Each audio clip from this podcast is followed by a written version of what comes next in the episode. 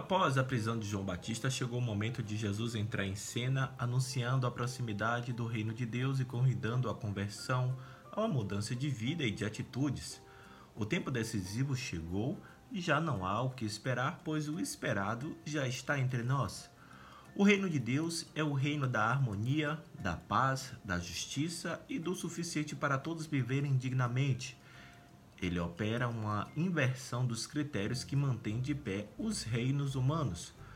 Com Jesus tem início essa proposta desafiadora para toda a igreja e para as pessoas de boa vontade. É o tempo de abandonar a sociedade injusta e intolerante e deixar que nasçam a mulher e o homem novos.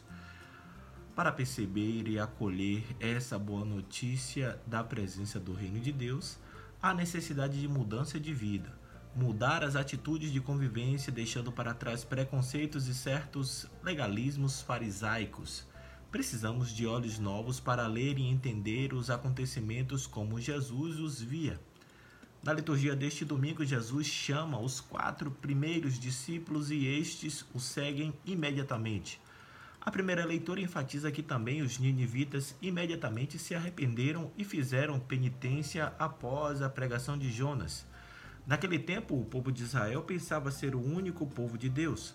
A narrativa, contudo, mostra que os pagãos já eram sedentos de Deus no coração. Era necessário apenas que alguém lhes falasse sobre o Deus de Israel para que se tornassem verdadeiros adoradores do único Deus. E Jonas, o escolhido do Senhor para essa missão, é um servo rebelde. Apesar de Jonas ter dificultado bastante o anúncio da mensagem divina aos ninivitas, estes imediatamente mostraram sinais de conversão após a pregação do profeta rebelde. Os ninivitas se prepararam para o julgamento de Deus, desejaram receber o perdão dos pecados. Esse tema retorna na segunda leitura.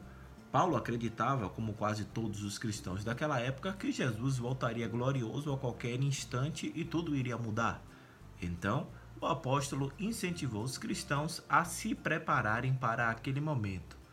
Hoje é domingo, 24 de janeiro, e este é o podcast Santo do Dia, um podcast que conta as histórias e obras dos santos da Igreja Católica. E aos domingos, como hoje, fazemos a reflexão do Evangelho do Dia e também outros temas relacionados ao segmento católico. Disponível nos principais aplicativos de podcast, você pode assinar nestes tocadores e ser notificado sempre que houver novos episódios. O nosso perfil no Instagram é o podcast Santo do Dia.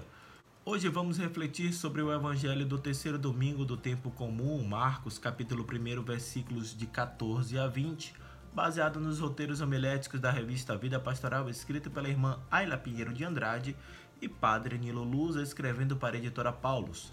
Eu sou Fábio Cristiano, sejam bem-vindos ao Santo do Dia.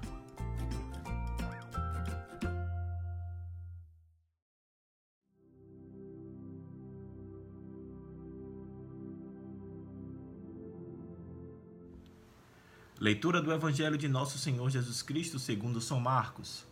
Depois que João Batista foi preso, Jesus foi para a Galiléia pregando o Evangelho de Deus e dizendo: O tempo já se completou e o reino de Deus está próximo. Convertei-vos e crede no Evangelho. E passando à beira do mar da Galiléia, Jesus viu Simão e André, seu irmão, que lançavam a rede ao mar, pois eram pescadores. Jesus lhes disse: Segui-me, e eu farei de vós pescadores de homens.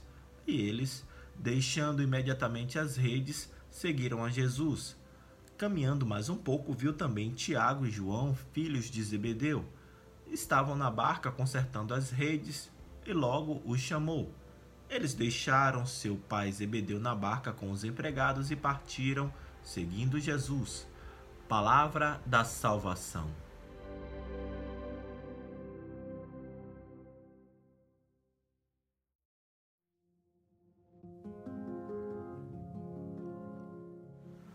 Após narrar o ministério de João Batista, o batismo de Jesus e a tentação no deserto, Marcos se dedica ao relato sobre o chamado dos primeiros discípulos, episódio que deu início ao ministério de Jesus. O evangelista, porém, esclarece que Jesus somente começou seu ministério depois que João Batista havia sido preso. Jesus começou seu ministério anunciando o reino de Deus. Reino aqui não é um território geográfico ou um lugar sobre o qual um rei exerce seu poder, mas significa que o Pai, Criador de tudo, é soberano na vida das pessoas e na história.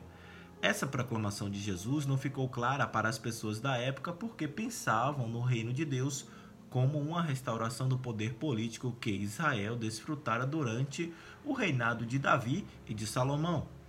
Quando ouviam a expressão reino de Deus, pensavam em Deus governando sobre todas as nações por meio do povo de Israel. Jesus, contudo, falava sobre um tipo muito diferente de reino. No anúncio de Jesus, a resposta apropriada para a vinda do reino é dupla: arrepender-se, acreditar na boa nova. O arrependimento não é um sentimento de culpa, mas uma mudança de mente ou de direção. Significa ver as coisas de uma perspectiva diferente Acreditar, por sua vez, é estar convencido de que algo é verdadeiro e confiar nisso. A fé possibilita que as pessoas vivam com confiança em meio às dificuldades.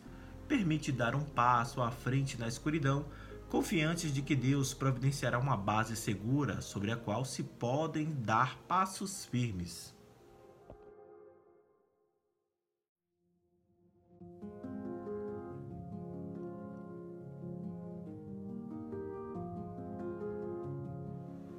Por que os discípulos seguiram Jesus?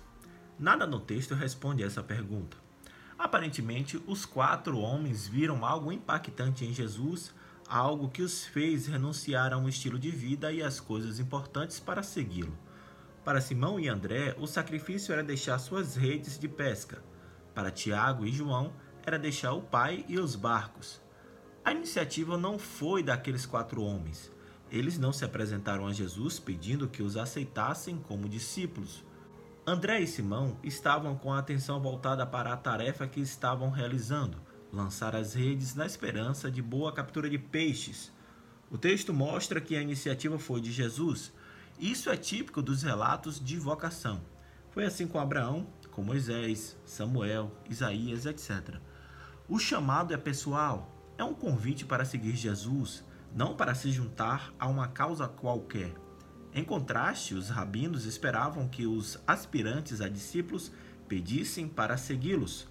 Além de tomar a iniciativa de chamar seus discípulos, Jesus tinha um objetivo diferente porque os chamou não para ensiná-los a interpretar a lei de Moisés, mas para aprender com a vida dele, com a convivência com ele, a discernir a vontade de Deus e realizá-la.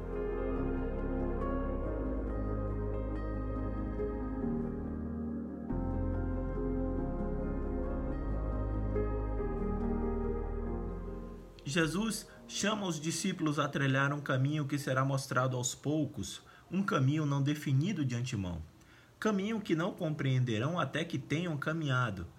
É isto que o discipulado envolve: a fé para entrar no desconhecido, confiando em Cristo e se deixando conduzir por Ele.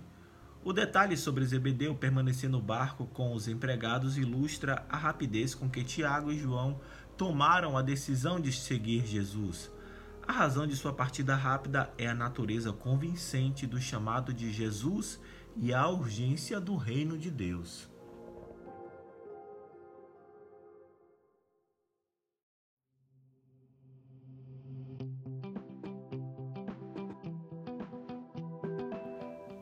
Para que essa boa notícia da presença do reino seja anunciada, há necessidade de gente disponível. Por isso, o Mestre chama pessoas para auxiliá-lo na missão e dar continuidade ao que ele iniciou. Jesus vê as pessoas e lhes faz o convite a segui-lo. Seu convite nos tira da zona de conforto, lança-nos o desafio de ampliar as relações familiares e do trabalho para nos dedicarmos a todos, partindo dos mais necessitados. Ainda hoje o mundo necessita de pessoas generosas que se dispõem a viver e anunciar sem temor o projeto do reino de Deus. Quem se dedica a segui-lo deve estar disposto a mudar de vida, acreditar nesse projeto e arcar com as consequências do seguimento. O convite lançado por Jesus exige, portanto, generosidade.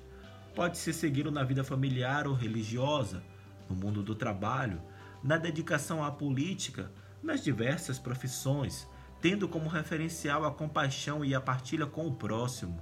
Somos chamados a acreditar na possibilidade de tornar o mundo mais humano, justo e fraterno, começando em cada um de nós.